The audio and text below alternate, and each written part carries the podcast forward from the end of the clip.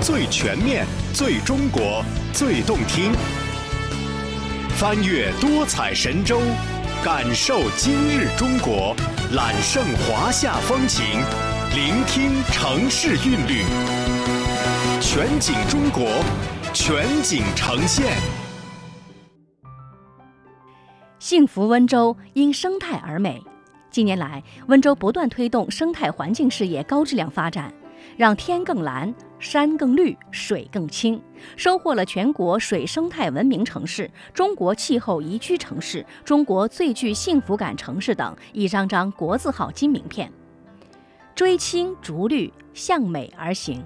在生态环境发展之路上，温州有着怎样的发展密码？又有什么独到之处呢？今天的节目，我们一同走进温州，寻访美丽中国的温州样板。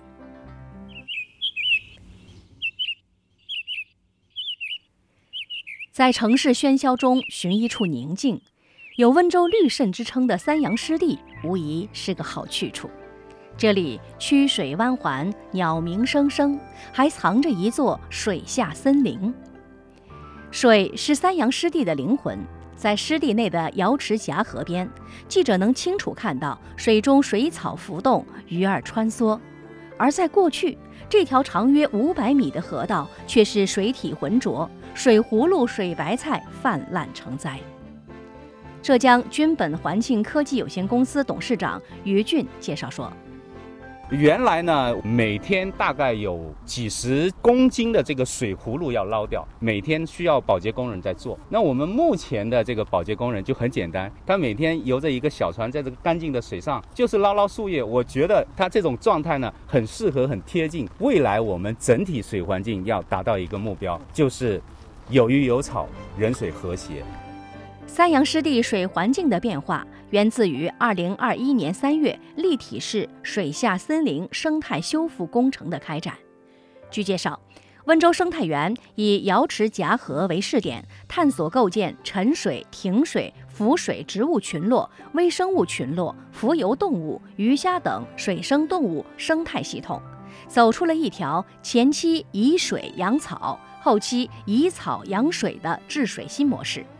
如今的瑶池夹河整体水质从原先的劣五类提升到了三类水，部分指标已达到二类水标准。于俊，这个水下森林它生长过程当中本身它会需要我们污染物质当中，比如说种磷啊，比如说氨氮啊，这些我们平时把它称为一个污染指标的这些元素呢，它在生长的过程当中它就需要这些东西，呃，也使它能够茁壮成长。同时呢，它可以让水体当中的浊度。比如说悬浮在它身上的一些很脏的东西，就贴在它身上，慢慢水体就干净下来。然后它自己生长的越快，它吸收的这个营养越多，我们水体当中的这个污染物质就越少。其次，它在分泌出一些抑制藻类生长的这些化感物质，所以就可以在几个月的时间内就让这个水体达到一个平衡，而且让水质越来越好。近年来，三阳湿地通过河道全域清淤、岛屿生态修复。河湖缓冲带建设和水下森林试点，湿地生态环境持续向好，先后创成一条省级美丽河湖和两条市级美丽河湖，长度达十八公里。不少迁徙候鸟途经此地栖息繁衍，也吸引了游客近距离感受人与自然的和谐相处。在生态文明创建之路上，温州坚持创新探索，为守护碧水长流持续做好水文章。初秋时节，位于温州市龙湾区的瑶溪河河水潺潺，碧波荡漾，岸芷汀兰，郁郁青青。很难想象，这曾是一条发黑发臭、布满垃圾的麻子河。龙湾被誉为中国合成革之都，瑶溪合成革产品更一度占国内市场份额的百分之七十以上。光鲜的背后，生态环境却因为合成革粗放型的生产模式而遭受巨大压力。二零零四年，龙湾区壮士断腕，把合成革整治工作作为环境污染整治的重中之重，坚持水岸同治，还瑶溪中秀本色。温州市生态环境局龙湾分局张松来，中秀园啊，原来呢这里也是这个小作坊、地小散的这个企业比较多。废水，那么也对这个瑶溪河是造成这个污染的。那么经过整治，呃，我们现在这个环境非常的优美，这个河流的这个水质呢，基本上稳定在一类到二类。中秀园呢，也成了这个群众呃周末来这个体验生态环境、呼吸新鲜空气的一个好的一个地方啊。关停生产线开展企业整治，建设合成革固废处置中心，腾笼换鸟，引育数字经济企业。从2004年至今，持续十多年的行业整治，瑶溪河重获新生，获评2022年度省级美丽河湖。盛夏时节，还能看到河边村民在河中畅游的情景。而姚溪河流经的姚溪村，先后获得浙江省美丽乡村、温州市无废村等称号。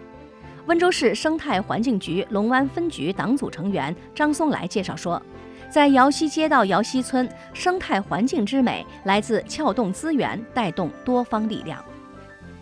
姚溪村呢是在去年的年初，呃，开始谋划建设，在年底的时候是通过验收串成。那么当时我们遇到的这个最大的这个困惑啊，就说因为无非的概念很新，那么在全省或者全市，它是找不到这个可以借鉴的这个模板，没有这个参考的这个经验啊。所以呢，后来我们是自己做了一些探索。一方面是这个政府引领，第二个呢就是说，呃，是我们这个村居的这个主导，开展这个河流的整治、污水管网的治理啊，呃，包括这个村里垃圾的这个处置，呃，实现了这个垃圾不出村的这么一个目标。守护绿水青山，发动产业转型升级。如今，瑶溪已引育集聚一批高成长型数字经济企业，全力营造良好的创新创业生态。山清水绿已成为瑶溪的主色调。明代嘉靖年间，内阁首辅张聪口中“瑶石皆玉色”的美景正在重现。在群山环绕间，溪流横过山谷。山谷深处，漫天飞舞的蝴蝶，犹如金庸笔下的绝美山谷。一走进温州泰顺大溪园蝴蝶谷，记者立即被眼前的生态景观吸引。这里是泰顺县罗阳镇大溪园村，得天独厚的地理条件，让这里成为了蝴蝶生长的乐园。依托丰富的生物多样性，村书记黄维业自掏腰包垫付启动资金。带领村民抓住发展机遇，通过村容整治、整村规划、基础建设，围绕蝴蝶做文章，终于争取到了发展项目。大西园村重焕新生，生态保护取得成效，花鸟虫鱼不请自来。原来的我们村庄的环境哈是脏乱差的哈，垃圾哈都是往溪里倒的。接下去如果发展旅游，必须要首先要呃环境卫生，还有村庄的基础设施，才引来那个比如招商引资啊哈，成立一个蝶溪谷的公司，这些年都是我都打基础的。我们接下去呢有几栋民宿啊，马上呢在做啊，慢慢会越来越好。我相信这两三年。如今大溪园村建成浙江省内唯一以蝴蝶为主题的亲子乐园。发展以蝴蝶养殖、蝴蝶观赏和蝴蝶研学为主的综合文旅产业，同时陆续开了十四家农家摊位、三家农家乐、一家茶馆，带动农户及商户收入八十多万元，不断吸引过去走出大山的年轻人归巢创业。大溪园研学导师林伟伟就是归巢的一员。我在这边主要的话就是负责二楼一个讲解，还有学生来了一个研学的进行一个教学的一个工作。我们最主要的一个就是进行一个基础建设之后，然后种植了很多适应蝴蝶生存的一个寄主的一个植物，然后同时的话就是保护这个鱼类，不要让其他人来钓啊，或者是非法的行为嘛。然后还有古树群之类的一个保护，然后保护当地的一个生态环境变得越来越好了。像蝴蝶的种类，还有一些鸟类的东西，它都会数量都不断的在增加，这是最直观的一个变化的。温州市生态环境局泰顺分局党组成员、总工程师张荣安介绍，大溪园村蝴蝶谷今年刚刚创成了省生态环境厅生物多样性的体验基地，通过这个点的打造，带动泰顺县生物多样性保护的工作，对摸清资源家底、展示保护成就意义重大。去年我们就完成了呃温州市第一个县域的一个生物多样性的一个本体的全域的一个调查，然后通过这个调查，我们基本上摸清了我们泰顺县的一个生物多样性的一个家底，呃，发现了新的物种。通过生物多样性的保护，我们也带动了产业产业的一些发展。据统计，大西园村目前游客量为每月一千余人次，游客餐饮、农产品采摘、土特产等消费，可为当地村民带来每年五十多万元的收入。